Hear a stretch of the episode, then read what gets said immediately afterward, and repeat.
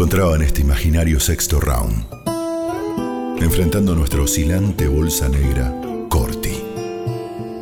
Por el rabillo de mi ya inflamado ojo izquierdo, observo la avanzada de un oponente al galope de sus propias patas.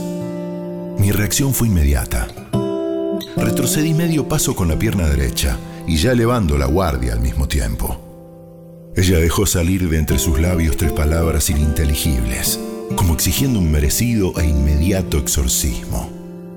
Su ceño se frunció en mil pliegues, mientras seguía avanzando hacia mi posición, a firme paso. Pivoteé sobre mi pie izquierdo para encararla con quizás un ángulo de ataque más favorable. El combate era inminente. Mis pulsaciones se salieron de cualquier rango que yo hubiese conocido.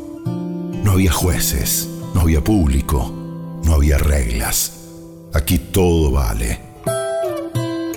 Esos 53 magros kilos, carentes de cualquier desacierto de la naturaleza, estaban por dar cuenta de un profesional del boxeo. No hay defensa. Seguramente lo más inteligente sea entregarse a una humillante sumisión. Finalmente, solo me ignoró. Nunca el cosmos me ha brindado una maniobra tan singular. Qué sórdido destino me espera en este derrotero de la conquista.